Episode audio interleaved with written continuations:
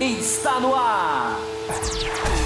O mais tradicional podcast sobre corridas do Brasil. Os comentários e o debate sobre automobilismo de um jeito que você só ouve aqui.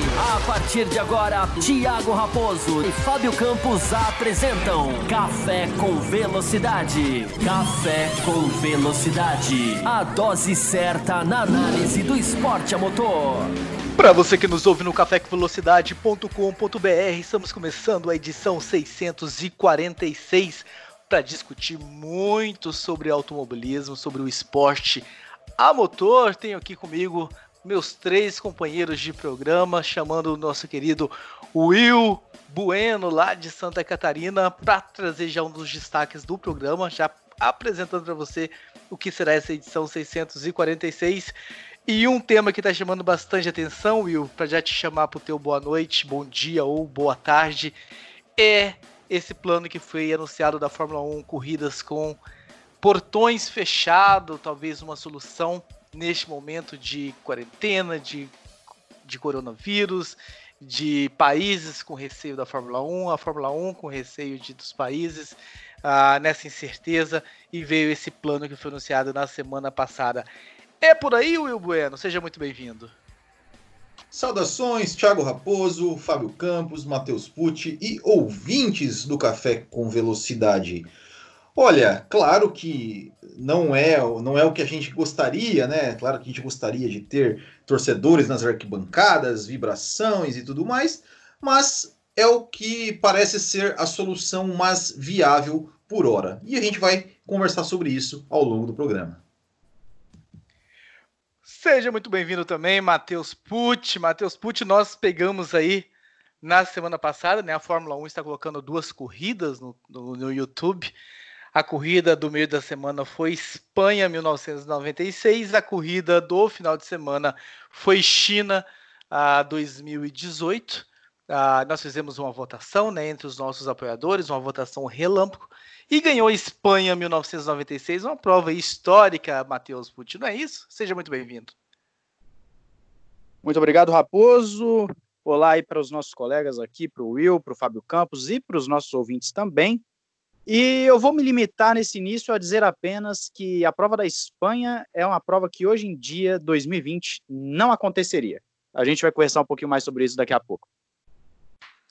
Fábio Campos, seja também muito bem-vindo, Fábio. Outra coisa que, outra notícia, outro burburinho que rondou os meios da Fórmula 1, né, foi a sugestão do Christian Horner de fazer, de voltar naquela né, ideia de, de equipes clientes, equipes menores, para a Fórmula 1 conseguir sobreviver, né, nesse período que temos aí equipes à beira da falência, equipe, equipes sofrendo financeiramente e tudo mais. É por aí, Fábio Campos, o caminho? Olá para você, Raposo. Olá para os nossos colegas, para o nosso ouvinte que se mantém firme, ligado na gente em tempo de quarentena. Olá para novos apoiadores, né, Raposo? Tivemos apoiador entrando aí na, na, nessa, nessa semana. Daqui a pouquinho a gente fala o nome. Estamos aqui fazendo uma abertura mais dinâmica. Se vai ser bom ou ruim, Raposo, eu vou te falar daqui a pouco, durante o programa, mas a questão é essa. O Christian Horner quer vender, que as equipes grandes vendam o carro puro, simples, inteiro, na íntegra para outras equipes de Fórmula 1, para cobrir os custos. Isso é viável? Isso não é?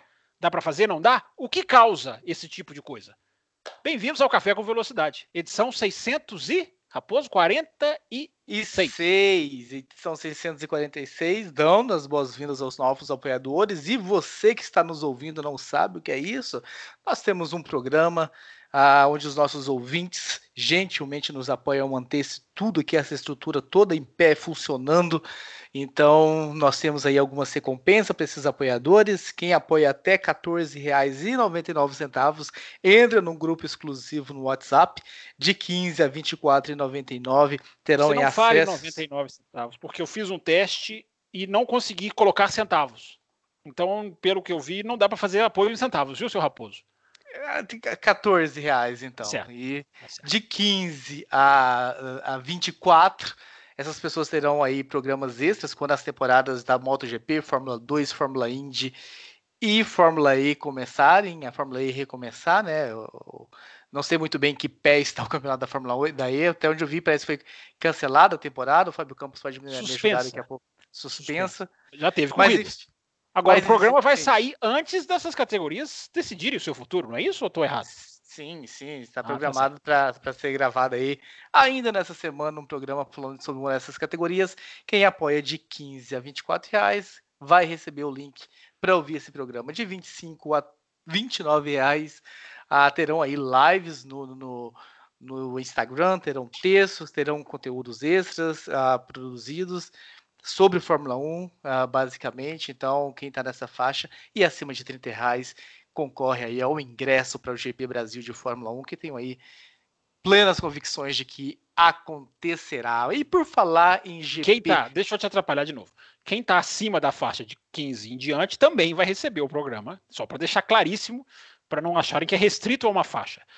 Acima da faixa também recebe a faixa anterior, ou seja, o programa de MotoGP, de Fórmula E, vai ser disponibilizado para quem faz o pagamento acima de 15, né, Raposo? 15 reais.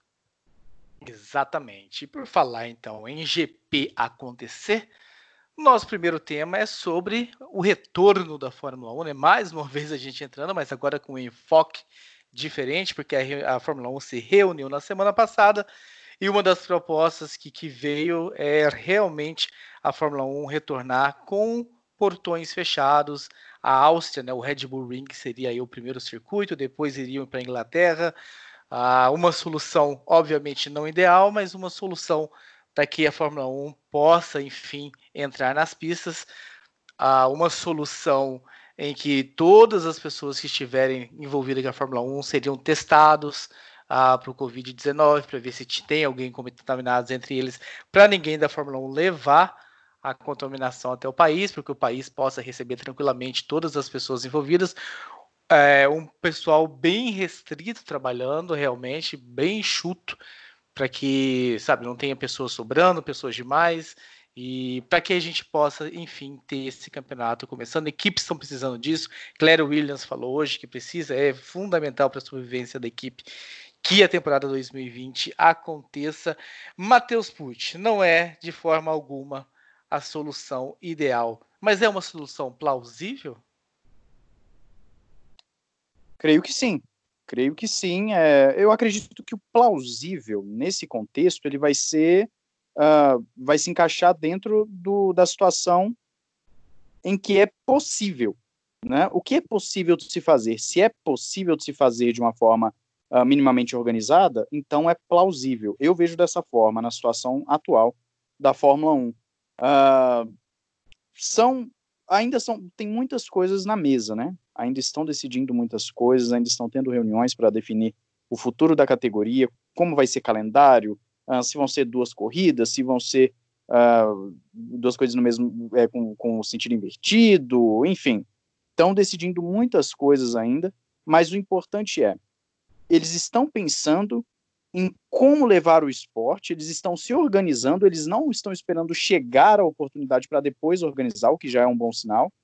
E pegando esse gancho do que foi dito pela Claire Williams, uh, ela fala categoricamente que as corridas são fundamentais para a sobrevivência de algumas equipes, uh, principalmente, obviamente, as pequenas, aquelas que têm, ou melhor, não vou dizer pequenas, mas as que têm um orçamento mais modesto. Essas equipes precisam do dinheiro que entra pelas corridas. As corridas geram dinheiro de patrocinadores, dos apoiadores lá das equipes, e, portanto, as equipes precisam correr. Ela, tem equipes que não têm um, um, uma fonte de dinheiro, uma, uma fonte de renda robusta fora das corridas. Então é necessário que tenha corrida e a Fórmula 1 está se organizando para isso. Mas a própria Claire Williams vai dizer o seguinte: é, nós não sabemos se um país vai estar tá já fora de quarentena e o da corrida seguinte vai estar em quarentena. Nós não sabemos uh, como os países vão estar se comportando, se eles vão estar com as suas fronteiras abertas ou não para nos receber.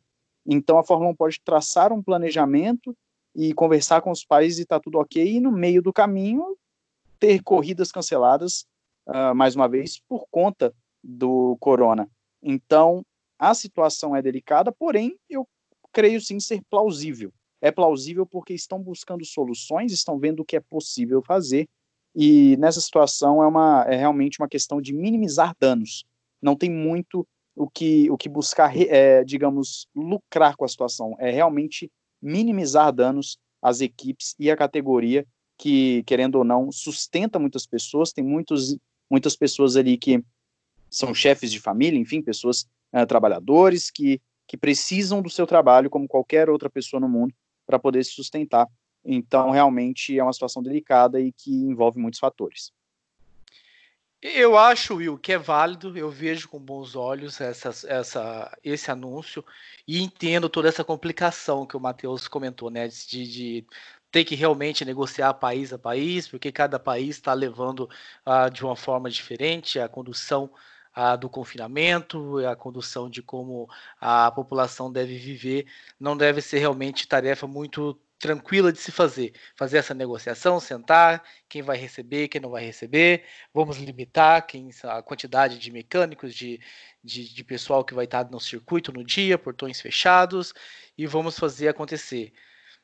Mas é uma solução bem arriscada, né, Will? Porque se no meio do caminho alguém do meio é testado positivo, Tá, antes da corrida acontecer, nós vamos para a Áustria. Vamos testar todo mundo, todo mundo negativo. Pá, beleza. Todo mundo foi para a Áustria. E aí a corrida seguinte, Silverstone vai testar as mesmas pessoas e uma pessoa que testou negativo para a Áustria testa positivo. É complicado, né? Porque é, é a quantidade de pessoas que se envolveram com ele, que estiveram em contato com ele. Uh, tá se movimentando na Fórmula 1, como eu te falei, vejo com bons olhos, mas eu prevejo aí, sabe, grandes dificuldades e possibilidades possibilidade de desse plano, sei lá, ter que ser interrompido no meio do caminho. Qual a sua visão? É uma possibilidade, mas é, mas é, é, é o, que, é o que se tem no momento. Né? Não tem que, é, é como o Matheus falou, é, é, é minimizar danos. Né? E claro, é, por exemplo, o próprio, o próprio o, o, o Helmut Marko né, comentou né, sobre, sobre a questão da Áustria. É, ele falou, cara, é, nem, nem jornalista vai entrar. É só realmente o, o mínimo de funcionários possível das equipes ali para fazer para fazer a, a, corrida acontecer, o mínimo de funcionários para né, de, de, de, organização, é, e nem, nem imprensa vai, vai, vai, vai entrar. Então, é, é realmente eles querem um controle é, querem o mínimo possível de pessoas para evitar diminuir o risco. Uh, e vão testar, eu, eu acredito que esses, esses testes que eles querem fazer, eles vão fazer não, não só o teste de, de ah, o cara tem ou não né, o, o vírus ou não. É, por exemplo, eu moro aqui em Santa Catarina. Santa Catarina, eu moro, eu moro numa cidade chamada Pissarras, que fica do lado de Penha. E, e, eu, e onde eu moro, eu tenho, para eu é, acessar o centro de Pissarras, eu tenho que passar por Penha. Eu tenho que passar pela entrada de Penha e fazer a volta. E na entrada de Penha, todos os carros eram parados e eles mediam é, é, a temperatura. Se qualquer alteração de temperatura já, já não entrava. Não, não era se, se, tem, se tem ou não corona. Qualquer alteração de temperatura, não, não, você não vai entrar. Se não vai entrar, você, você pode, pode voltar. É, então, acredito que eles vão tomar todos esses cuidados assim para evitar é, qualquer mínima chance de, de, de infecção, é, de contaminação, é, no caso. E, e, como, e como né, foi dito, né, é, é o que a gente tem. E é bom também frisar que é o seguinte: não é porque é, é, não está sendo discutido todas as etapas acontecerem de portões fechados. Vão ser definidos caso a caso, né? principalmente na Europa. Silverstone já, já, já se manifestou é, a esse respeito, é, a Áustria também, né, mas cada caso é um caso. Aqui no Brasil, por exemplo, ainda não, não tem nada ainda sequer pensado se vai ou não acontecer, se vai acontecer com portões fechados, se vai acontecer normalmente, porque tem um tempo maior até a data, a data prevista. Mas é uma possibilidade né, de, de planejarem um calendário é, acontecer uma ou duas corridas e de repente ter que, ter que parar tudo de novo porque deu algum, deu algum problema, porque são muitas pessoas que, que, que moram em diversos países do mundo e que vão estar tá viajando o mundo. Então o risco, o risco sempre há. E como o Matheus falou, a, a, a ideia agora é minimizar danos. E uma coisa importante, é, nessa negociação, como você disse, é, esperamos que, que ambos os lados tenham um bom senso e tenham, né, é, não, não aconteça igual aconteceu ali na Austrália, de que ninguém queria ceder, ó, cancela você, não, não cancela você, não, não, né, que, que não aconteça algo tipo, não, não, cede você, não, cede você, não, que todos os lados consigam fazer uma negociação que seja melhor para todo mundo pro, e para o esporte. E Fábio Campos, quando nós colocamos, né, anunciamos que esse era um dos assuntos tratados no nosso grupo de apoiadores lá no WhatsApp, o Felipe Duarte comentou que, segundo o Bernie Eccleston, o público-alvo da Fórmula 1 é o da TV e não o que ia ao autódromo.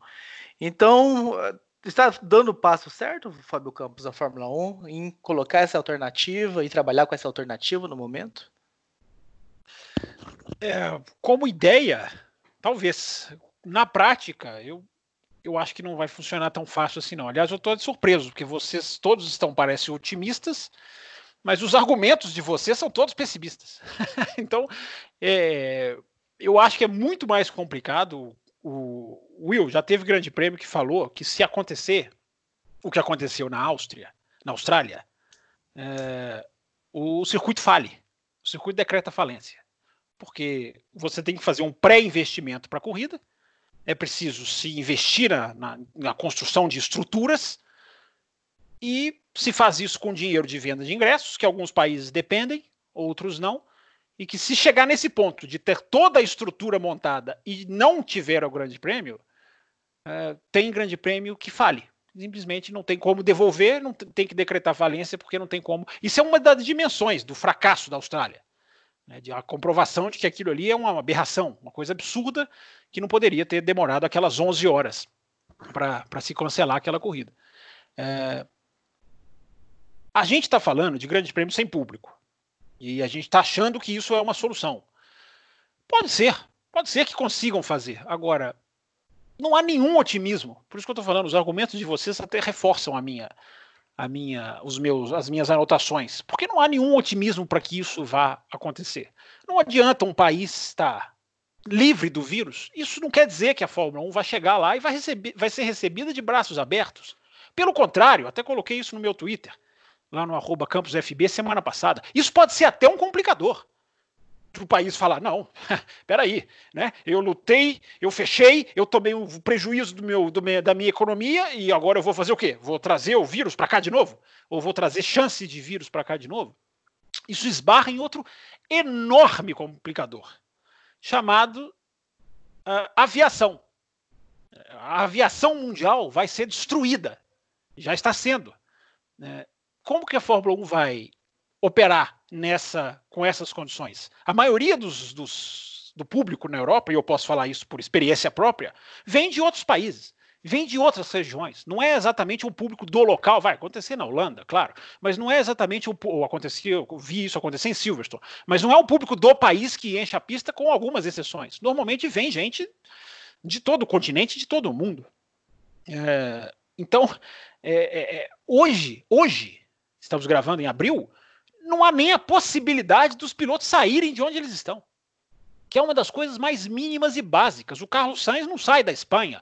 Os pilotos que moram em Mônaco, e são vários, não saem de Mônaco. São lugares que você não tem nem como sair do país. É, e a gente não tem a menor projeção de quando isso vai ser. Aí as pessoas estão todas assim, não, mas a Áustria, a Áustria está bem. Não adianta a Áustria estar tá bem. Para a Fórmula 1 operar, o mundo vai ter que estar num nível de decréscimo de, de, de, de da luz vermelha, a luz vai ter que passar para laranja, para verde, para amarela, não sei qual vai ser a luz, para que a Fórmula 1 possa operar. É, ah, a Fórmula 1 vai fazer com pessoal enxuto. É, que pessoal que a Fórmula 1 vai enxugar, a não ser os pessoal, os PR, né, os Public Relations? É, quem que a pessoal vai, quem, quem que a Fórmula 1 vai tirar? É, a Fórmula 1, todo o pessoal que vai para a pista é pessoal essencial. A Fórmula 1 não leva ninguém para chupar dedo no paddock. É, vai e é só isso, dá o total de mil pessoas. Se tirar tudo, se tirar a imprensa, se tirar os hospitality centers, ainda ficam mil pessoas. Você vai fazer uma aglomeração de mil pessoas aonde? Como? Quando? A Fórmula 1 teria que operar, para terminar, a Fórmula 1 teria que operar um, um resguardo, um confinamento para suas pessoas. Não pode mais operar no sistema de pousa, vai cada um para o seu hotel, nos encontramos na pista amanhã. Abraços. Não pode. Vai ter que haver um sistema de comboio, de confinamento, de, de, de, de, agregar as pessoas. E os testes? Os testes terão que ser testes rápidos. Não adianta você fazer um teste para ter o resultado três, quatro dias depois. É, é, é muita complicação para a gente achar que simplesmente tirar o público vai funcionar. Eu estou até dizendo, podem achar uma maneira. Essa questão do comboio estão estudando. É, vão conseguir? Não sei. Mas é, o buraco é muito mais embaixo. Não é só fechar a arquibancada. A Fórmula 1 tem muita gente. A Fórmula 1 precisa de médico, gente. A Fórmula 1 precisa de, de, de, de, atenção hospitalar, de leito disponível, senão ela não pode correr. Se o helicóptero não levanta, a Fórmula 1 não fica parada. E aí, qual país vai ter a garantia de que não, podemos, talvez a Áustria, um ou outro. E aí, devolvo para vocês com essa pergunta. Começa na Áustria, maravilhoso. E depois? Vai para onde? É exatamente o que a Claire fala. A Claire fala: a gente vai para um país e o outro vai estar tá com, com, a fronteira aberta, o outro vai receber, o outro vai vai estar tá em quarentena. Como é que vai ser a situação?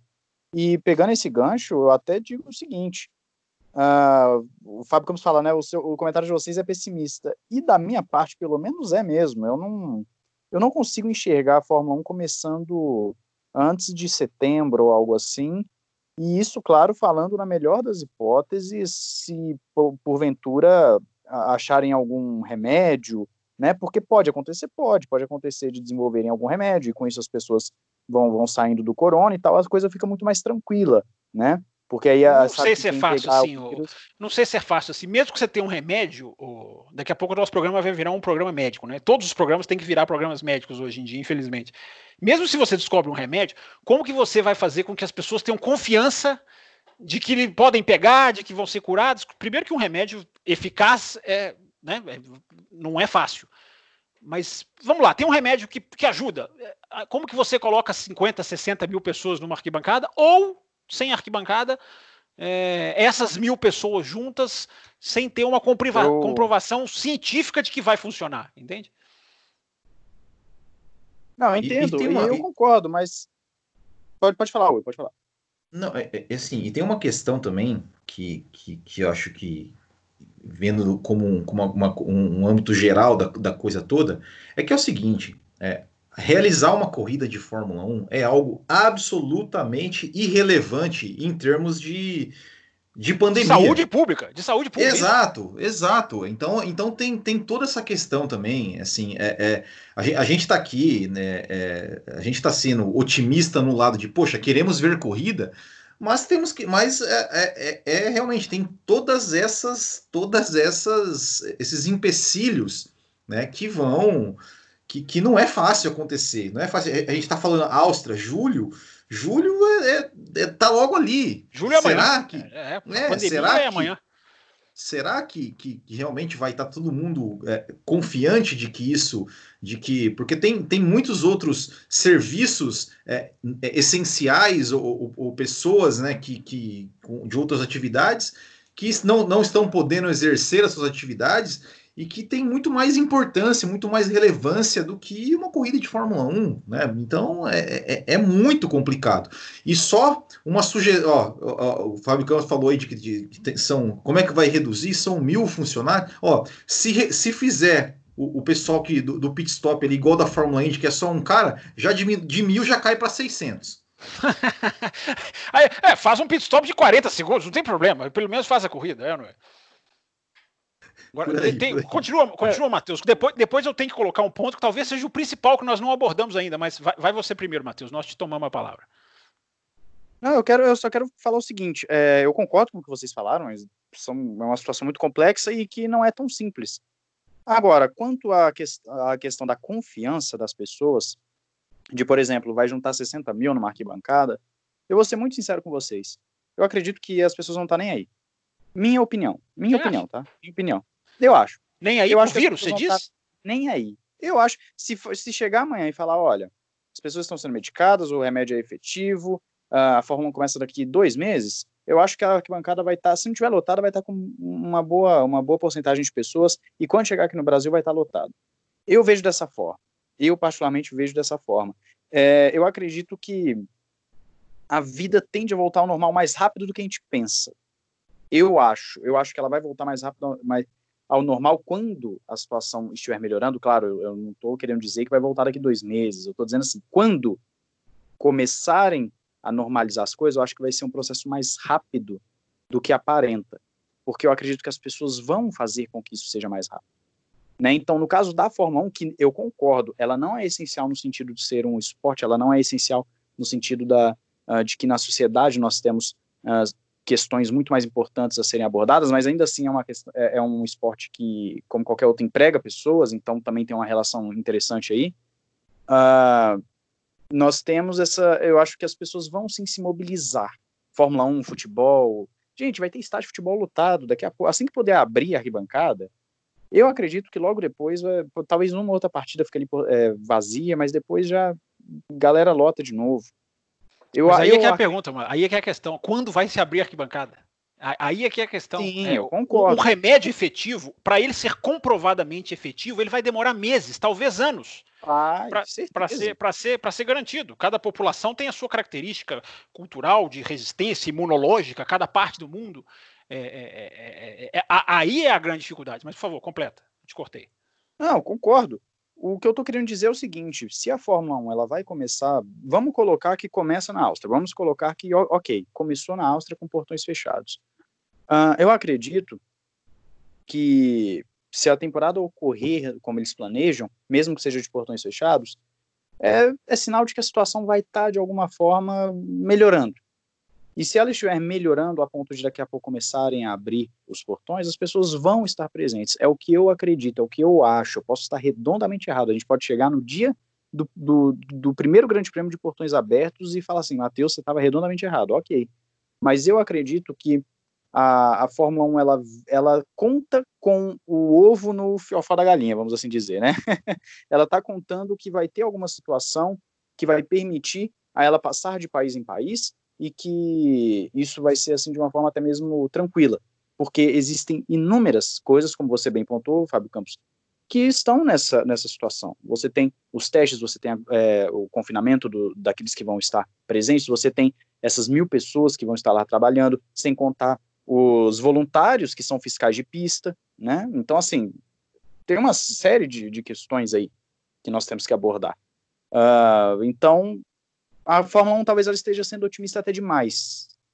E esse otimismo para a gente tá é bom para debate, mas eu acho que é errado, que é que é que é, não vai dar certo. Por isso que eu falei que eu não acredito que vai começar ali na Áustria. Diga, Raposo.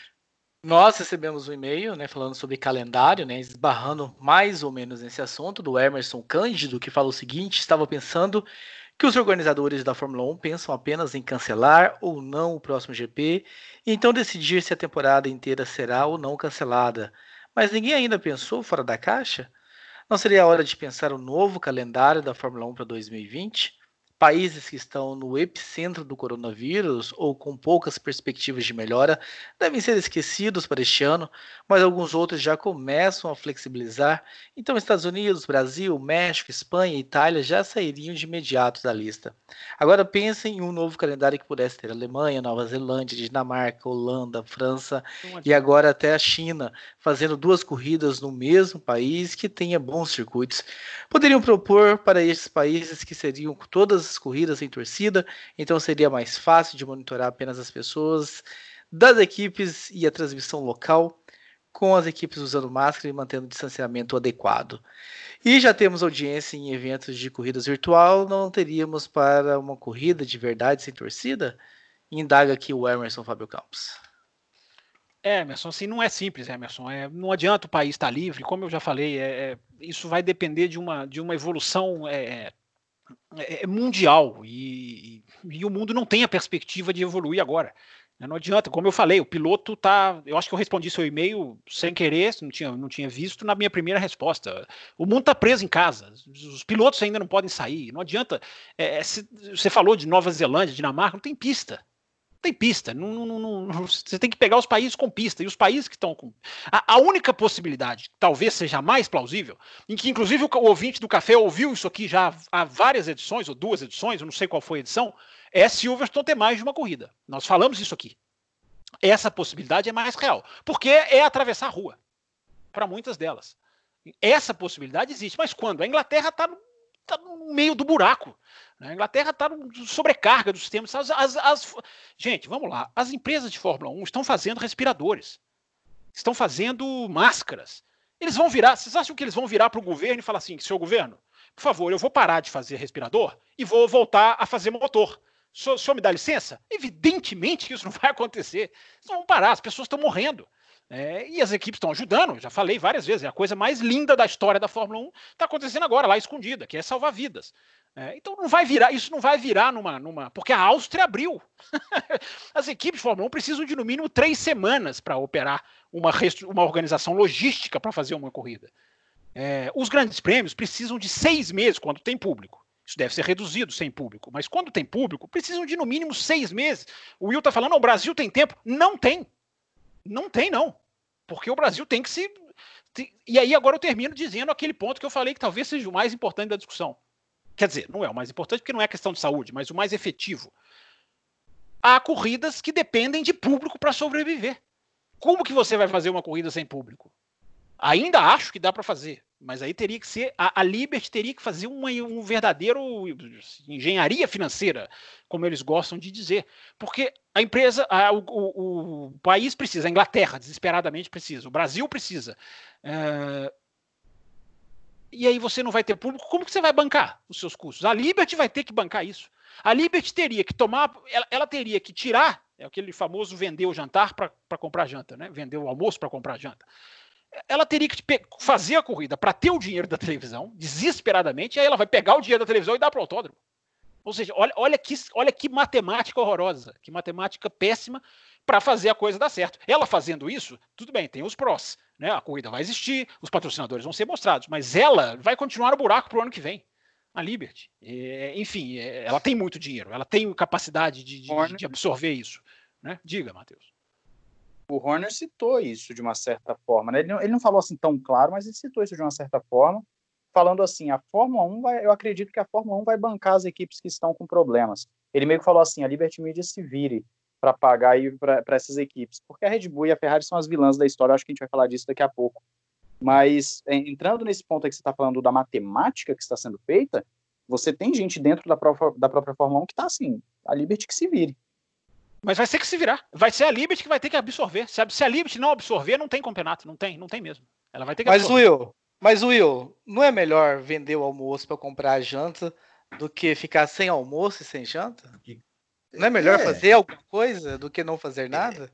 É, é como a gente comentou. É, é, é não, não tem solução, assim, é, solução fácil. É, tentar o mínimo, o, o máximo para minimizar os danos. Alguém vai ter que pagar essa conta. E, e assim, é, se for as, as equipes, assim, sem autódromo e sem ou, ou sem equipes, não tem corrida. então, assim, a Liberty vai ter que, vai ter que se virar para pagar, para é, tornar o, o, o, evento em si é, é, é viável para que as equipes e para que o autódromo é, não é, acabem, não se exting, é, extingam, não sei como é que é, acho que não existe essa conjugação do verbo, né? Mas não sejam extintos, né? Então é, vai, ter que, vai ter que sair, vai ter que sair daí. E, e, e eu concordo, é melhor você ter uma receita menos, é, mesmo que seja menor, do que não ter receita, não ter campeonato, patrocinadores indo embora uh, os patrocinadores uh, tendo corrida sem público, os patrocinadores vão continuar tendo uh, as suas marcas expostas na TV, na transmissão e tudo mais. É, é infelizmente para eles, eles não têm saída. Eles não têm saída. Eles vão ter que jogar todas as fichas na, na, na, solução minimamente viável. não tem, não tem outra saída. É, aguardemos cenas do próximo capítulo. E você, querido ouvinte, qual a tua opinião sobre o esse assunto? assunto? Esse assunto gera e-mail, né, Raposo? Esse assunto Isso. gera e-mail. E-mails, comentários no Instagram, no Twitter, no Facebook. A gente quer comentários, a gente quer saber a sua opinião também. Só para fechar esse assunto, né? O Matheus Ferreira, o nosso famoso Matheus da arte color gráfica, nos escreveu um e-mail aqui gigante que ele maratonou aí. Ele termina dizendo, né? Vamos torcer para isso acabar o mais cedo possível, para que tenhamos talvez algumas corridas horrorosas em 2020 e que, independente de acontecer, por mais que seja uma temporada disputada, assim espero, já imaginando que não será, ela já não terá o mesmo brilho em frente aos acontecidos. A gente fica realmente nessa esperança. Eu imagino que não está fácil na pele de nenhum dirigente, de nenhum presidente, de nenhum governador tomar qualquer decisão nesse momento, porque é preciso olhar para a saúde, é preciso olhar para a economia. Você fica às vezes de mão atadas, acha que já dá e não dá, acha que não dá e talvez já poderia dar. Então é realmente algo muito inédito que acontece ah, no mundo contemporâneo. Não é fácil tomar as decisões, mas se a Fórmula 1 colocar aí, sei lá, toda a sua parte de negociação para conversar com os circuitos, com os países antes, sei lá, conseguir fechar quatro, cinco países aí um acordo, eu vejo com bons olhos essa solução. Algum dos meus três companheiros de mesa quer acrescentar alguma coisa antes que a gente mude de assunto? De assunto? O silêncio me dá o respaldo para trazer aqui para a gente a discussão. O Grande Prêmio da Espanha de 1996. O Marco, Maicon Oliveira escreveu para a gente falando Aí ele assistiu a China 2018, né? Ele fala que acabei lembrando que essa temporada foi quando eu conheci o café e comecei a ver com outros olhos aí, né? As corridas, agradecendo a gente. Eu que agradeço você, Michael, pelo e-mail e tudo. E ele faz uma pergunta: olhando agora, alguém se beneficiou pela troca do Ricardo? Aí eu falei para ele que no e-mail que que esse assunto seria respondido. Não sei se o Fábio Campos já entrou em contato para respondê-lo, mas o Fábio Campos, que é o nosso Relações Públicas para responder e-mails. Mas aqui fica registrado por Michael o agradecimento pelo e-mail e falando que nós estamos tomando essa nova postura agora, né, de pegar a corrida da quarta-feira, a corrida da, do sábado, fazer uma votação entre a gente para ver qual corrida é mais interessante. Como aconteceu o empate essa semana, nós levamos a votação para o grupo de operadores que acabou aí escolhendo, mas para você ficar ligado qual foi a corrida escolhida da segunda-feira, fiquem uh, de olho né, no Twitter, no Instagram, no Facebook, que a gente está divulgando e antecipando qual é a prova que vai ser disputada. E o André Almeida também falou que, né, novamente trago à tona mais uma escolha de corrida muito recente para ser reprisada. Então, um dos motivos aí, André, de que até a Espanha foi escolhida foi fugir das corridas recentes, China 2018 realmente parece não ter agradado a maioria. É, só, só, só, uma explicação, né, Raposo? Como a Fórmula 1 não está deletando as corridas mais dos, rapidamente, como fez, por exemplo, com o Grande Prêmio do Brasil de 2016, é, a gente tem a liberdade de escolher as, a qual a gente vai falar aqui. Então fique ligado nas nossas redes sociais. E quem é apoiador, volta e meia vai escolher, como fizeram esse final de semana, escolher a corrida que escolheram a de quarta-feira. Portanto, a gente bate esse martelo sempre no comecinho do final de semana para dar tempo de, de, de, quem quiser assistir, assistir, né, Raposo? Então é, a gente vai operar dessa maneira, já que a Fórmula 1 mudou um pouquinho e está deixando as corridas ficarem nos, no, no, nos canais dela, o que nos dá a liberdade de. E o ouvinte dá, ter a liberdade de assistir as corridas. E quando a gente fala de corridas do passado, a gente já começa perguntando Will Bueno, o que é que só você. Quantas viu? anotações, não é? O que é que você viu? Eu quero saber quantas anotações. Uma, Isso duas, aqui é o meu três, grande quatro, interesse. 5, 6, 7, 8. Não, esse foi 10 só, só 10. É, eu queria, eu queria, eu queria fotos dessas mais, anotações no, no, no, grupo dos apoiadores, toda, toda semana, viu? É, bom, uh, sobre, sobre a corrida né, de, de, da Espanha, assim, não foi uma corrida com grandes emoções. Uh, mas eu queria, eu queria é, pontuar algumas coisas assim que, que, eu, acho, que eu acho interessante. Uh, primeiro, é, eu acho que assim, o, principal da corrida foi a, a atuação do, do, do, Michael Schumacher, né? Inclusive o narrador chegou a chamar ele de gênio uma, uma, determinado momento ali que ele estava virando quatro segundos mais rápido né, do que do que todo qualquer outro piloto na pista. Inclusive, a volta mais rápida dele é, foi 1,45,517. A segunda volta mais rápida foi inclusive do Barrichello, foi 2,2 segundos mais lento. Né? Então, é, é, eu fico pensando aqui como é que tem pessoas ainda que ainda questionam né, o talento do Michael Schumacher. Claro que não é só essa corrida que define o talento dele, mas essa corrida é um exemplo né, da, do, do sua, da sua habilidade na chuva, da sua habilidade como piloto, e enfim, e, né, e, de, e de ser todo é, não é à toa que ele é heptacampeão do mundo. Podem questionar se teve mais adversários, menos adversários, mas fato é que ele é um grande piloto e essa é uma das grandes atuações dele, é, vencendo ali, passeando né, na, na, no circuito de, da, da Catalunha. É, e ali, né, é, começou, não sei se vocês se deram conta, mas ali começou uma tradição que, que uma coisa que já tá, que fica impregnada no nosso cérebro, que é o quê? O hino alemão seguido do italiano. Isso a gente ouve em jogo de futebol. Eu escuto o hino da Alemanha e falo, é, cadê o da Itália? Porque, né? Já fica impregnado na nossa, na nossa cabeça de tantas vezes que isso aconteceu. Né? É, e para passar a palavra para os nossos companheiros, eu queria só, eu queria é, é, um detalhe aqui, né? Ah, por favor, é, por favor, fale mais uma anotação, por favor. Não, eu queria, eu queria, eu queria, eu queria fazer uma pergunta aqui pro Matheus. O Matheus ah, que é mais novo. O Matheus que é mais novo. Matheus, Matheus, não sei se você reparou isso, mas se você não reparar, eu te conto. Hum. É, o, o, o, carro, os carros das, das Williams, eles tinham um detalhe, que era o carro do Damon Hill, que tinha um, um, uma parte vermelha pintada no bico. Você sabe por quê que, que o carro dele tinha essa parte vermelha pintada no bico e o do Villeneuve não? Olha, essa é uma boa pergunta. Eu não cheguei, eu não sou é, esse ninguém repara em nada detalhista, aqui, não.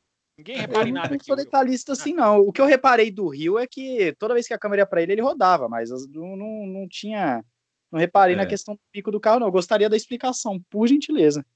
Não, é, não, é, não é muito difícil. É, é, é que assim, na, naquela época, naqueles velhos tempos, onde a gente identificava o piloto pela pintura do seu capacete, né, que hoje não, não existe mais, é, e naquela época também que, que né, os, os, cockpits ficaram mais fechados nas laterais, então era mais difícil de, de, acompanhar os capacetes e eles usavam esse recurso de pintar o bico de, cap, de, de companheiros de equipe que tinham os capacetes parecidos parecidos. É, a Benetton começou com 94 com o Schumacher. E o, Apesar o, de que o, capacete, o capacete do Rio não tem absolutamente nada a ver com o capacete do Villeneuve, né?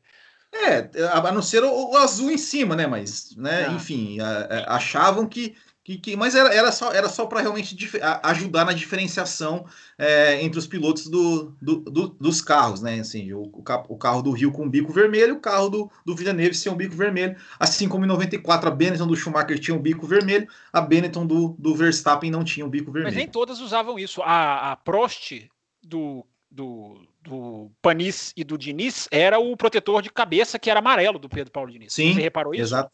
Sim, você repara alguma coisa, né? Porque os outros dois não reparam absolutamente nada. Não, eu não, eu não reparo, mas, mas eu achei interessante porque dá para aplicar isso hoje em dia. Dá para pintar, por exemplo, o halo de cada piloto diferente. Mas já é Sim. aplicado. Hoje já tem as câmeras da, em cima do carro lá que já é dessa forma. Um diferencial. Não, mas, mas eu digo assim, o já halo por si só, ele não é pintado diferente. Não, mas por exemplo, tem a, cara a que tá... em cima do carro.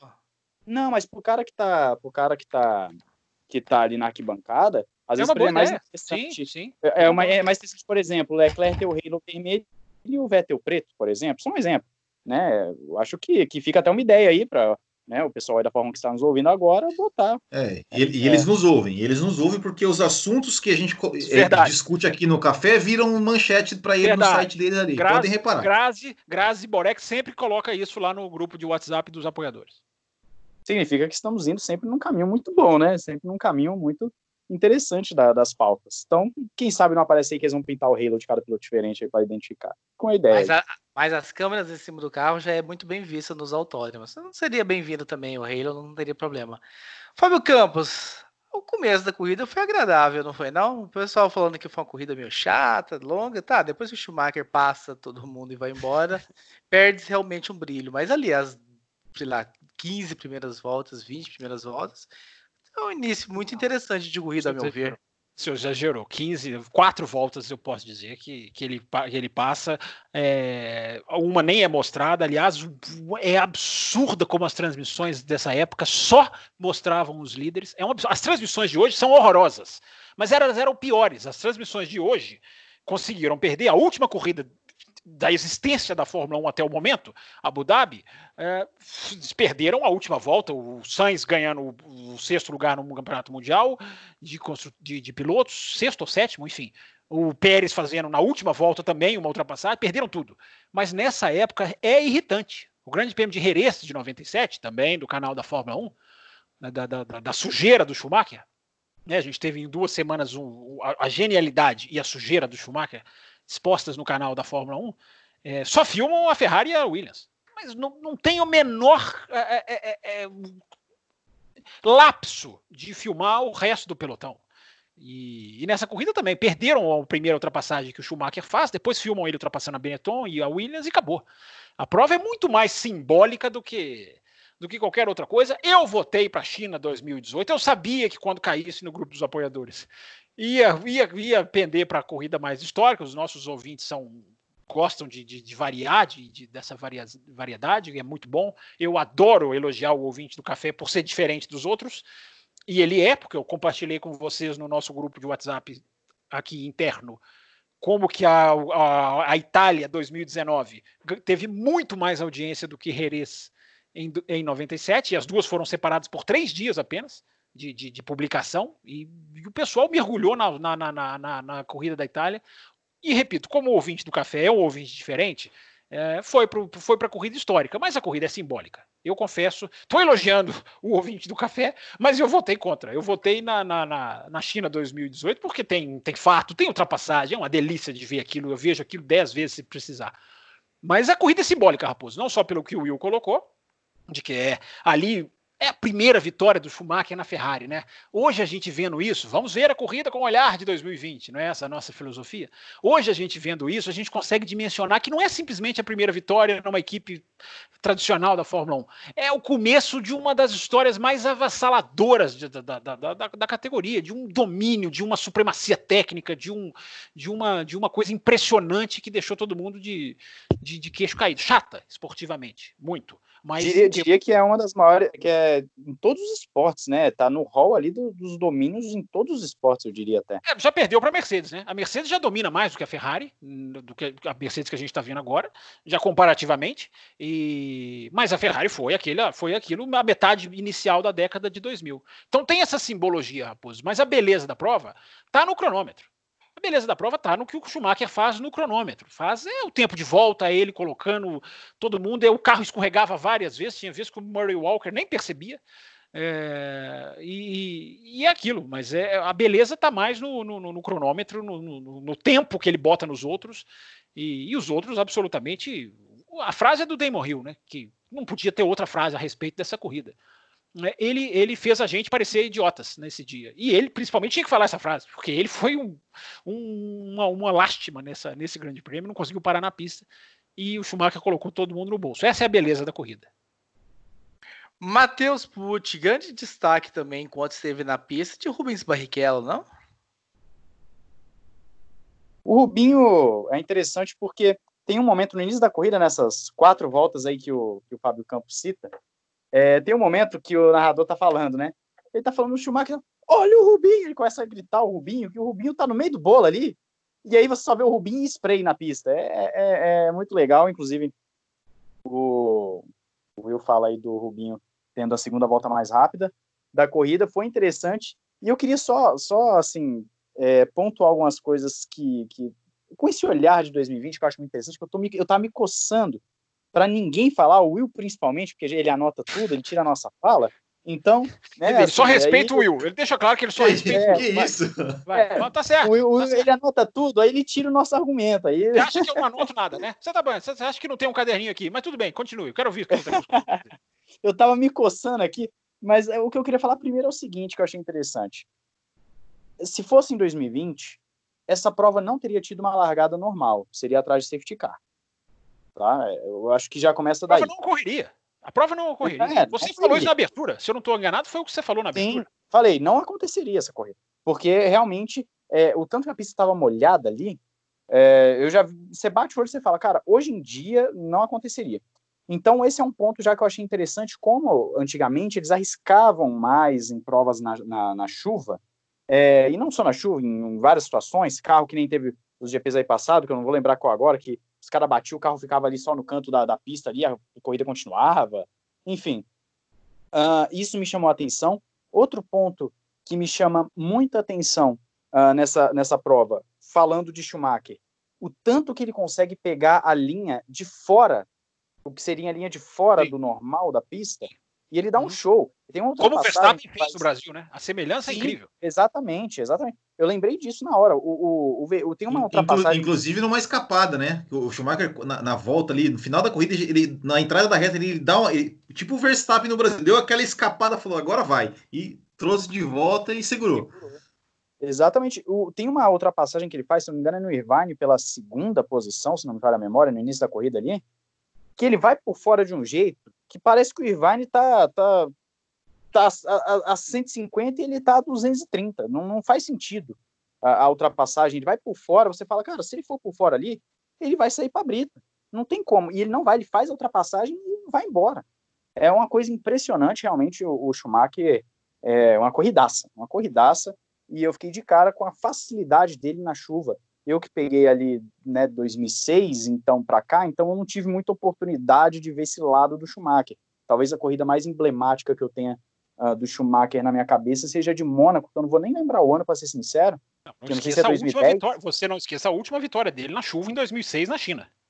É, mas aí eu não vou lembrar. Eu sei que a última corrida que eu vi dele, assim, que eu fiquei impressionado com a capacidade dele, foi já no, na Mercedes, em que ele faz uma ultrapassagem em Mônaco no hairpin, que é assim, é, um em um milhão faz aquela ultrapassagem do jeito que ele fez. Ele passa limpo, sem tocar no carro, sem tocar em muro, sem tocar em nada. Ele simplesmente bota o carro, faz a ultrapassagem no meio do hairpin ali e pronto. Eu fiquei impressionado com aquilo. Mas enfim, é... eu, tinha, eu tinha falado também do Damon Hill, né? Um pouco antes aí, que o Damon Hill, eu fiquei impressionado com a incapacidade dele de correr na chuva, pelo menos nesse grande prêmio. Não sei se ele era assim nas, uh, nas corridas anteriores. Ganhou, ganhou Spa 98, né? Depois, né? Com é, ordem de é. equipe. Com ordem de equipe, eu, mas ganhou. Eu fiquei, eu fiquei um tanto quanto impressionado, porque o cara, a câmera ia pra ele rodou. Aí vai pra ele rodou. Aí vai pra ele rodou. Aí, enfim. Né, até que uma hora que ele abandona. Mas, é, é, no geral, a corrida eu também não achei, como eu posso dizer, não é fantástica no sentido de, de uma corrida de que toda hora tá acontecendo alguma coisa. Quanto às câmeras, o, mais uma vez, olhar de 2020. Hoje é ruim, é, mas ainda assim eu acredito que é melhor do que antes e pegando o gancho do que o Fábio Campos falou, eu ainda vejo o seguinte: tinha um sério problema, eles tinham um sério problema de dar zoom no carro em hora que não precisava. Eles aproximavam ali, por exemplo, o Schumacher está fazendo uma curva, eles aproximavam quase dentro do capacete do Schumacher e você não via o que estava acontecendo ali ao redor dele. Tinha, tava rolando uma ultrapassagem, você não via, porque estava um close no carro, você não viu o que estava acontecendo no, no, na pista. Então, é, esses detalhes assim que a gente acaba pegando de transmissão é interessante, porque estou acostumado com com um jeito mais moderno, e aí quando olho essa, essas câmeras mais antigas me chama a atenção.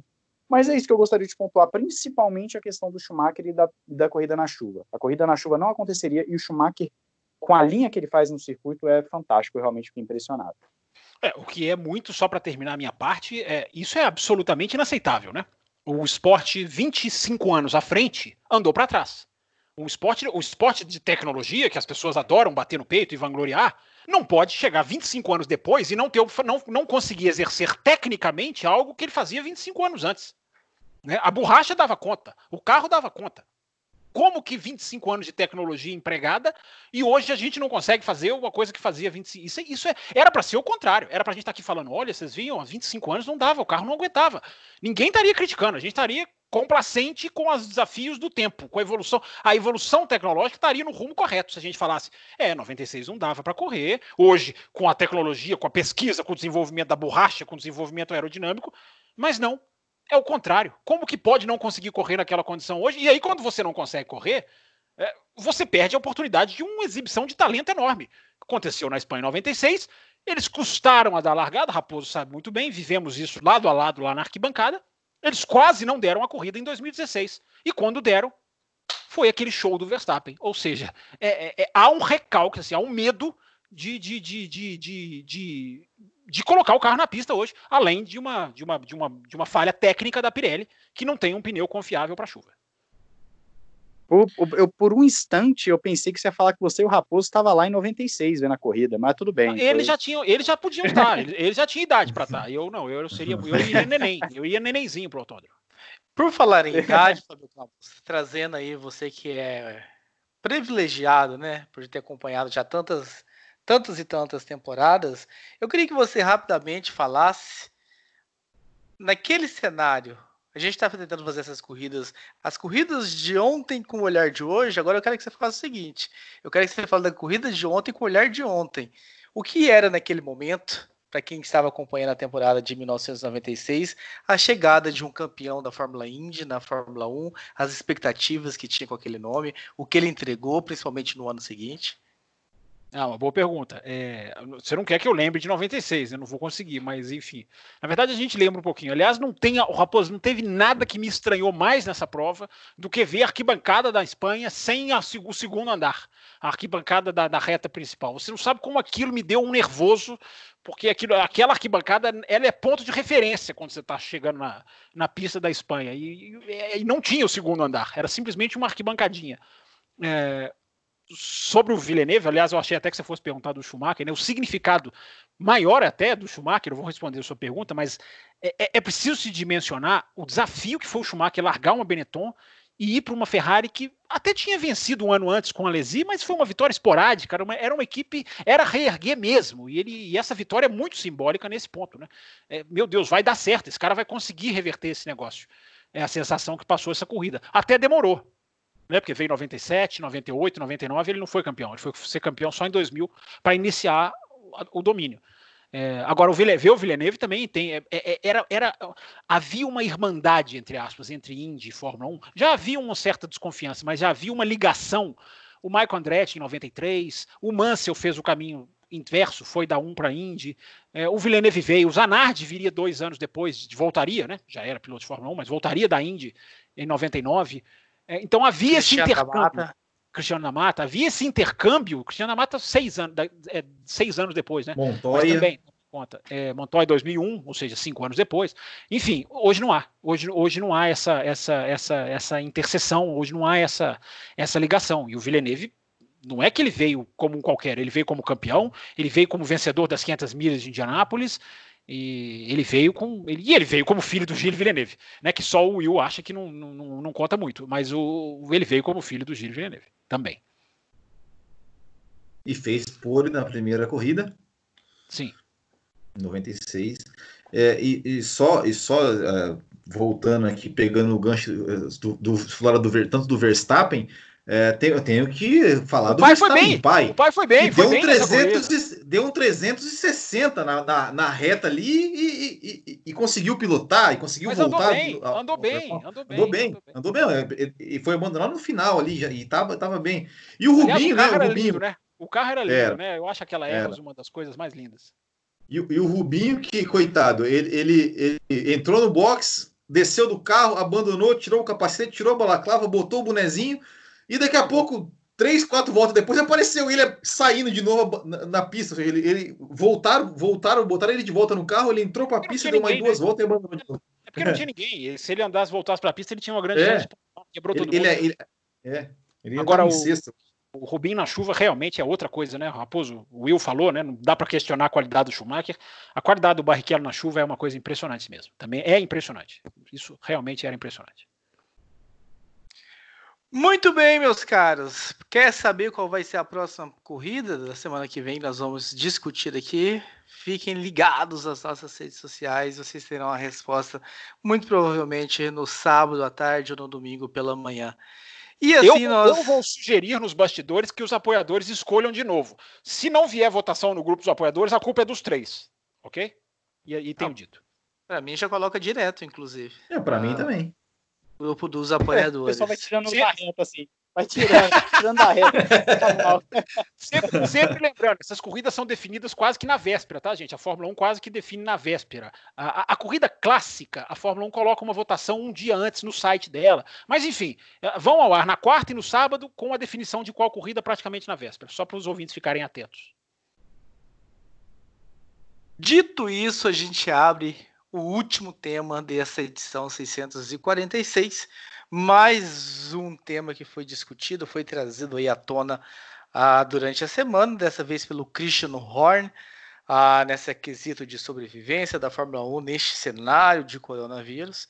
E ele falou, Fábio Campos, você que foi chamado a dar o pitaco inicial na abertura do programa sobre esse assunto, você, por favor, inicie as discussões sobre a ideia ah, de retornar as equipes satélites compra de carro e de forma que a gente barateasse ainda mais a categoria e de forma que nós tivéssemos mais equipes entrando no Mundial. É plausível, Fábio Campos? A ideia te agrada, te desagrada? Ao nosso ouvinte da semana passada que disse que a Fórmula 1 é um campeonato de construtores, eu julgo que ele não ficaria tão contente né, de ver é, carros iguais aí nessa escala de, de produção industrial. É, só, só colocando, né? Não é, não é para entrar mais equipes que essa ideia existe. Ela poderia ter funcionado antes do vírus, essa ideia teria sido perfeita para entrar mais equipes. É mais ou menos o esquema da Haas. Não exatamente, porque a Haas, o carro dela é feito pela Dallara e ela compra uma enorme quantidade de peças da Ferrari. É, e não é exatamente a volta das equipes satélites, porque as equipes satélites já, ainda existem. Elas a Toro Rosso, né, a Alpha Tauri agora, é, é, é uma equipe satélite, é, por exemplo. É, então, é, é, essa medida, ela, ela é uma coisa antes do vírus. Ela é outra coisa depois do vírus, embora nas duas eu acho que ela vai ter uma validade. É, quero ouvir os meus colegas, estou bastante curioso para ouvir os meus colegas a esse respeito. O Will até fez uma live hoje. Enfim, eu não, como eu não assisti a live que ele fez no, no Botequim sobre o tema, eu não sei a opinião dele. É, é a questão você está falando que um ouvinte. Eu não sei se você citou alguém, existiu alguém que falou isso, ou se você está simboliz, falando simbolicamente, ou se houve algum ouvinte que, que citou Semana passada, ou retrasada, você inclusive respondeu o e-mail ah, dele. Ah, aqui no ar? Ah, tá. Então é porque a memória. Que ele discordava do Fábio Campos, porque a Fórmula 1 é um campeonato de construtores sobre padronização de, de equipamentos. É, mas é o que eu digo, pra, é o que eu estou dizendo para todo mundo, e estou sendo inclusive atacado em outros lugares por gente que não, não quer dialogar. Felizmente não é o caso do café, porque com raríssimas exceções discordamos saudavelmente com os nossos ouvintes. Uh, quem tem esse pensamento vai se decepcionar, não tem outra. Não tem como mais. Não é mais escolha. Fórmula 1 não é campeonato de desenvolvimento, não pode mais ser. É, posso desenvolver isso mais para frente, mas não vou ficar entrando muito agora para não fugir da discussão em si. É, os carros estão congelados. O próximo carro que vier já é um carro quase que semi-congelado, que vai vir em 2022, talvez em 2023. Outro tema para a gente discutir. É, a venda de chassi do carro completo é um, é um barateamento inquestionável, porque a equipe não vai. É, ela só dá certo, por isso que eu falo que é uma coisa antes e uma coisa depois do vírus. Fosse antes do vírus, era outra coisa. Porque aí você vende um carro, vai desenvolver o seu, quem vai comprar esse carro não vai ter exatamente a, mesmo, o mesmo, a mesma compreensão de concepção do carro e, teoricamente, não vai desenvolver como, como o dono, digamos assim. Mas num mundo totalmente modificado, num mundo em que o desenvolvimento está proibido, repito, este carro está congelado, é, o desenvolvimento dele. Estão se falando em, em, uma abertura de mexer na aerodinâmica aqui ou ali, mas o carro é basicamente para 2021, isso é certo, para 2021 é o carro é esse. Aí eu acho que dá. Aí eu acho que é interessante. Você pegar uma Red Bull, vender para Williams. Você pegar uma Mercedes, vender para Racing Point. Se bem que isso já aconteceu, né? Uh, essas duas não precisam. Essas duas não precisavam do, do não precisaram do vírus para fazer isso. Você correr a Alpha Tauri, com exatamente o mesmo carro da Red Bull. Você pegar a Haas, vai comprar a Ferrari. Eu acho que dá jogo. Eu acho que pode dar jogo. É, é, vai perder a questão do, do desenvolvimento? Vai. Mas ninguém vai desenvolver, ninguém pode desenvolver. Então vai ser uma coisa absolutamente barateadora. E pode dar aquilo que eu sempre foco os meus comentários: boas corridas. Pode dar boas corridas. Pode e deve eliminar o tal segundo, terceiro pelotões que jamais poderiam existir numa corrida de automóveis, independente se existiram nos anos 80, independente se existiram nos anos 50, independente se existiram nos anos 30. Não pode ter corrida de carro com vários pelotões dentro de um só. E isso eu acho que vai ser automaticamente eliminado. Raposo, Matheus e Will. Trago o Will, o Will que já discutiu esse assunto, então, né, na, na, na live do Bootkin GP. Aliás, se vocês não sabem, né, o o Will Bueno tem um projeto paralelo, que aliás, talvez o paralelo seja esse aqui. Mas enfim. Ah, sem dúvida nenhuma. Não importa a, a ordem nós, dos fatores. Nós somos a Alpha Tauri. O Botequim é a Red... que isso? Nós somos a Race Point. O Ressaca é a Mercedes. Oh. A ordem dos fatores não, não altera altera o... Senhor, altera senhor. Então ouçam, procurem o Boutique GP do Will e procurem o Ressaca F1 Sim. do nosso equipe. Nós anunciamos Matheus. eles. Nós os anunciamos aqui sem Nós menor... fazemos esse serviço para que vocês vão lá ouvir eles. Quem sabe um dia. Eu também, eu também anunciei Café com Velocidade no Botequim, né? E, e bom, já que o Fábio Campos mencionou a live, né? Eu, eu tenho que falar, eu tenho que falar, eu tenho que falar isso, né? O Fábio Campos, o Fábio Campos falou que não assistiu, mas eu tive uma audiência um pouco menos importante que o Fábio Campos, mas que me, me fez muito feliz. Sabe quem entrou na minha live hoje e comentou, inclusive? Wilson Wilson Fittipaldi. Wilson Você Fittipaldi. contou, você contou no grupo lá. Dos É, eu fiquei. Olha, você- eu- história que se tiver tempo, eu conto no finalzinho sobre eu, Fábio Campos e o Wilson Fittipaldi. é, que bom. Não vai É, dar mas tempo, não. então, Nós já estamos estourando. é. Vamos lá. O que, o que, o que eu, o- eu falei sobre isso, eu, minha opinião é, é bem parecida com a do Fábio Campos. Assim, eu, eu sou absolutamente a favor. É, acho que, que, que é isso, né? Tem que baratear o custo é, e que isso para equipes, é, por exemplo, é, tanto, tanto para as equipes que já estão quanto para equipes novas, é aquela coisa. Você começa comprando um carro, entende como é que funciona a Fórmula 1, como é que vai desenvolver um carro, até que chegue a um ponto que uma equipe, depois de quatro, cinco, seis temporadas, uma Haas, por exemplo, poderia ter comprado um carro é, feito lá em 2016, corrida 2016, 17, 18, 19, com carros comprados, terceirizados, e de repente em 2020 já teria ali o, o feeling para falar: não, a gente vai fazer o nosso próprio carro, ou a gente vai comprar menos o nosso Will. carro. E, e para tornar a, a- a sustentável a, a, vida da equipe ó, na história da Fórmula 1. Só um, só um parênteses, só um parênteses. Fizessem isso antes do vírus, a chance da Fórmula 1 ter 13, 15 equipes era gigantesca. Gigantesca. Foi preciso um vírus devastar o planeta para fazer. Só que aí é aqueles que gostam do desenvolvimento, eu respeito a opinião deles, iam, iam chiar. Mas o, o esporte teria mais equipes. Você podia trabalhar em cima disso, não simplesmente congelar, o carro acabou, congelou e pronto. Mas a chance de você ter mais equipes com essa regra era muito maior. E a Haas não ensinou ninguém, ao que parece. A Haas só gerou protesto, briga interna, é, tentativa de sabotagem, tentativa de bloqueio de receita. Isso houve muito nos bastidores. Tentaram tirar da Haas isso. É, é, é, o ciúme foi gigantesco. Quando a Haas era, mais, era muito mais um modelo do que qualquer outra coisa. Mas continue, por favor. Ex- Exato, não, é, é- é exatamente isso. É, e, e, e- e, assim, é, é, precisa realmente ter, inclusive, deixa eu até, deixa eu até fazer um, um outro parênteses agora que eu, que eu lembrei de uma, de uma frase, eu, foi, se eu não me engano, foi o Zac, o Zac Brown que falou a respeito da Fórmula 1 como um todo, que para mim foi perfeito, que ele falou assim, ó, esquece, é, es- é, é, tendo esse gancho com o que você falou sobre, não importa se era anos 80, anos 90, desenvolvimento, mas é o, o Zac Brown falou, esquece essa Fórmula 1, pega uma folha em branco Sim. e desenha e desenha uma nova. Sim. E desenha uma nova. E, e eu acho que o caminho Acabou. já, e, e o caminho é exatamente esse. Né? Desenha, esquece o que a Fórmula 1 já foi, o que sempre foi. Não, desenha uma nova, porque a realidade é totalmente diferente. E uma coisa que a gente tem falado aqui no café há bastante tempo, que a Fórmula 1 ela, ela, ela, ela está lutando pela sua sobrevivência. Então ela precisa é, encontrar né, meios disso e, e barateando o custo, fazendo com que é, equipes possam é, vender, comprar e vender uma das outras ali, eu acho que seria muito, muito interessante. É, e com relação ao congelamento, é, tem até uma, uma, uma sugestão que agora eu não, não- vou me lembrar onde é que eu, onde é que eu li, mas aqui que é o seguinte, que, por exemplo, que, que poderiam, que há, há de se dis- eh, talvez entre em discussão o fato do seguinte, por exemplo, os carros estão congelados, É, começa o campeonato, a Mercedes começa na frente, a Williams começa atrás. Ó, então, a partir da corrida que vem, a Williams ela está liberada para poder desenvolver seu carro. A Mercedes não. A Mercedes continua congelada, mas a Williams pode.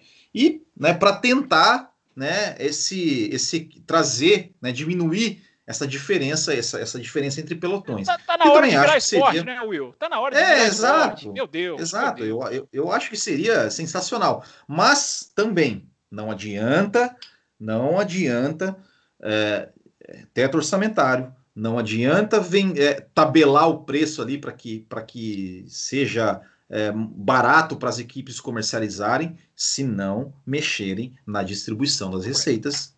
Não, não adianta, não adianta. Você- isso você isso citou- é, é um você acabou de citar fundamental. Um, tweet, um tweet meu da semana passada. Você acabou de citar elipses literis. Matheus é Pucci, Matheus Pucci, você que é muito antenado, ligado nas informações. Você sabe se Christian Horner já teve apoio nessa, nesse, nessa declaração dele uh, de, de outros lugares?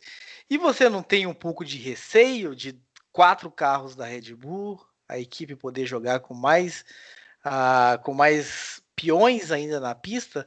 De, de fazer estratégia, de você cede a posição para esse, cede a posição para aquele, Matheus? Olha, eu.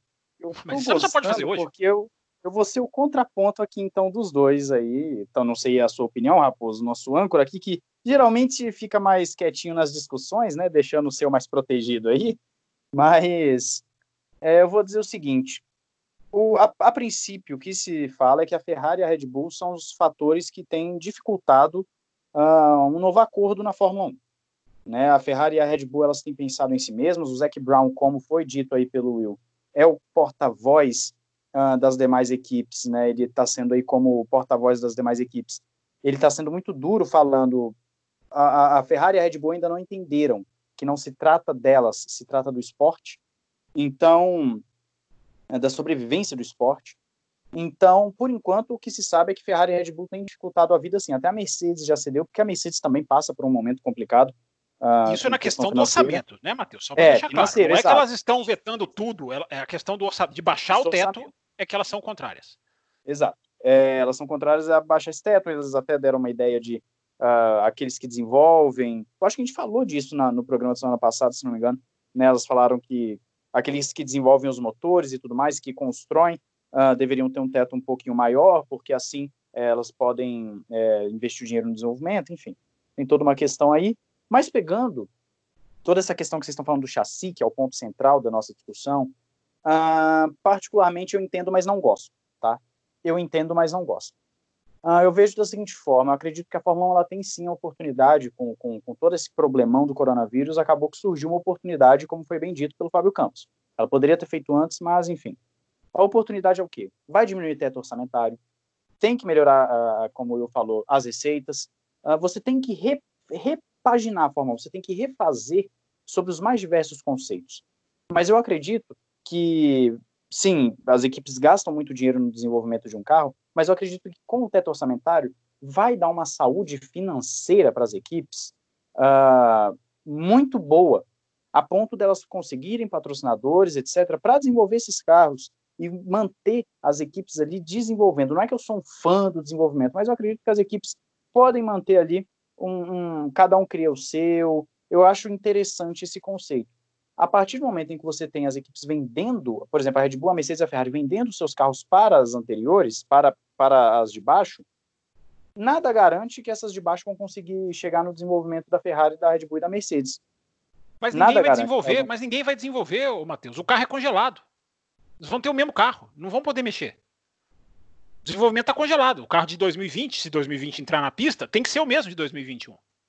Mas é não é só desenvolvimento, né, Fábio Campos? Se a gente pensar numa Fórmula 2, por exemplo, que os carros são iguais, existem as equipes de pontas, as equipes Sim, de trás. Você tem razão, você tem razão, você tem razão. O acerto, o acerto.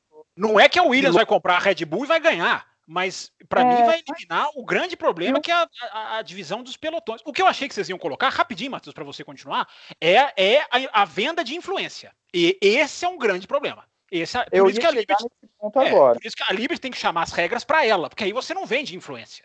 O problema é vender influência. Esse é que é o grande isso problema. Isso é citado. Isso é citado. Eu não vou lembrar se foi citado agora no e-mail que a gente recebeu aqui no, no café, ou se eu li em algum outro lugar, eu realmente não vou lembrar, mas isso é citado de uma equipe poder botar ali as regras dela, a forma com que ela quer, ela até mesmo, uh, vamos dizer assim, entre aspas, sabotar o chassi da, do, da, daquele que ele está vendendo, enfim.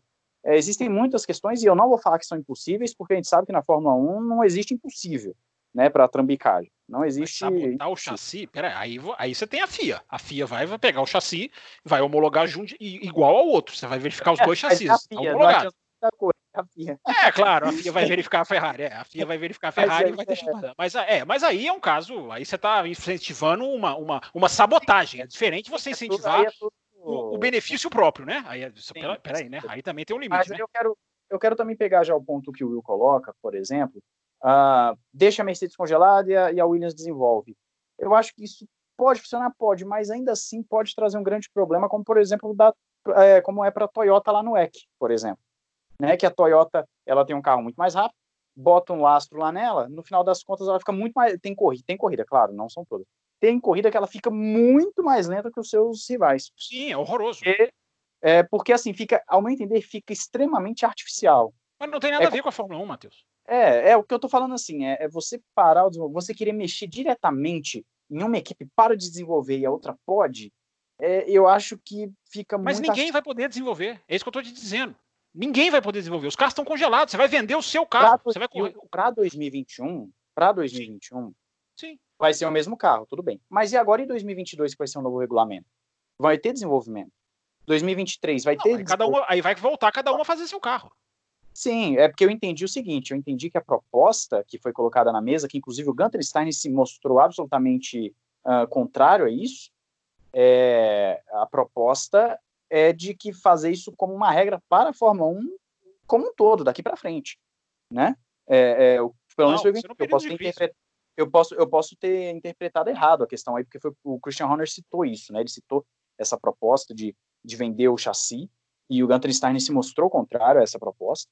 Uh, então, assim, se for falar somente de 2020 para 2021, talvez ali 2022, apesar de que 2022 já é um novo carro, tudo bem, não vejo talvez problema. não seja, né? Talvez isso aí vá ser é, para 2023. Talvez é, talvez. Então, assim, enquanto não entrar o um novo regulamento, ok, concordo com tudo que vocês falaram. Agora, se a gente estiver colocando uma situação como regra da Fórmula 1 daqui para frente, aí eu já não vejo com bons olhos. Aí, particularmente, eu já não gostaria de ver. Eu realmente prefiro que o teto orçamentário que vai ajudar a angariar patrocínio, porque agora você pode chegar num patrocinador e falar, olha, a Ferrari vai gastar 150 milhões de dólares, a gente também vai gastar 150 milhões de dólares, então você consegue patrocínio, né, é, é mais fácil, ao invés de falar patrocinador, a gente vai gastar 150, a Ferrari 500, né, é, fica muito mais fácil. Eu acho que o teto por si só, se for bem aplicado junto com a distribuição de receita, já vai ajudar. Mas o chassi, se for só nesse período de crise, concordo, é, é uma ideia que eu, eu não vejo problema. E sim, não pode ter a questão da influência, né, a venda da influência, e vale dizer que falou assim, por exemplo, a, Toro, a Alpha Tauri andando junto com a Red Bull. Vale lembrar que em 2008, aquele ano em que a Toro Rosso ven, vence uma corrida em Monza com o Vettel, uh, aquele ano o chassi da Red Bull e da Toro Rosso eram muito parecidos.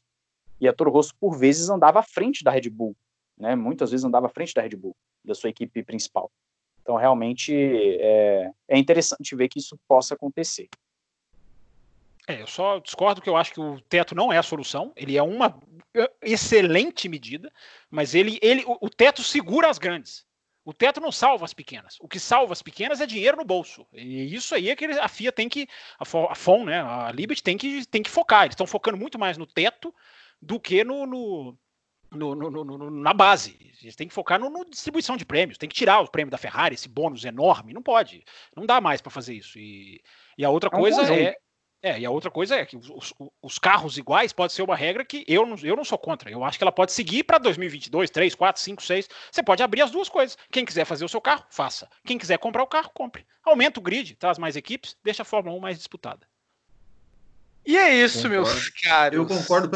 Uma última coisinha só, o, o Thiago Raposo. O Thiago Raposo. Não, é assim, é, é, é bem. É até para pode ficar um, para um, um, um, próximo, assim, que é o seguinte: é, só o que o Matheus falou com relação ao, ao, às, às equipes é que assim, ó, é, o ponto que eu, que eu defendo da, da, da, equipe poder comprar é justamente, principalmente pensando em equipes mais novas, equipes que pode, poderiam entrar, é, de comprar para que é muito caro você, mesmo com teto, você construir um carro ali, todo o projeto, pesquisa e tudo mais, é, para colocar um carro competitivo na pista. E você comprando, você tem né, o, seu, o seu gasto ali, que você vai saber quanto que você vai comprar, e, e, e vai evoluindo a, a, ponto de, de poder futuramente colocar né, o seu. construir o seu próprio carro. E, e porque tem uma coisa também muito, muito importante que, que tem que ser citada: a questão do ciclo vicioso de quem não tem dinheiro não marca pontos e quem não marca pontos não tem dinheiro. E não ganha bônus. Exato. E Fica com você para vocês esse bônus, esse programa maravilhoso que foi hoje. Semana que vem a gente volta. Lembre-se de nos ouvir no Deezer, no Spotify, no YouTube. Lembre de nos seguir no Instagram, no Facebook, no Twitter. Estamos aí em todos os lugares para que vocês possam ouvir e curtir o café com velocidade. Semana que vem estamos de volta. Fiquem de olho na corrida que será discutida ah, durante a semana que vem no programa 647. Um abraço a todos e até lá. Termina aqui Café com Velocidade, o mais tradicional podcast sobre corridas do Brasil. Sempre com Thiago Raposo e Fábio Campos. Café com Velocidade. Café com Velocidade. A dose certa na análise do esporte a motor.